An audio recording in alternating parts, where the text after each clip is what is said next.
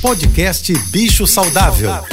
Fique agora com dicas e informações para melhorar a vida do seu pet. Com a veterinária Rita Erickson, especialista em comportamento animal.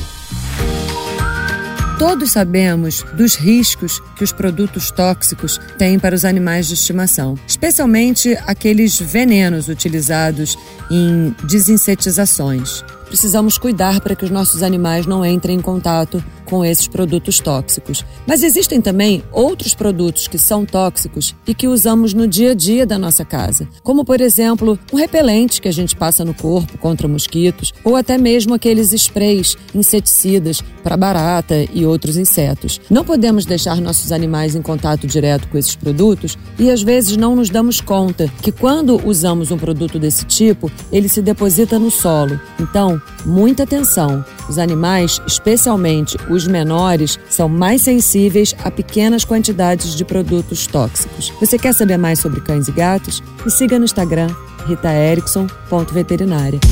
Você ouviu o podcast Bicho Saudável.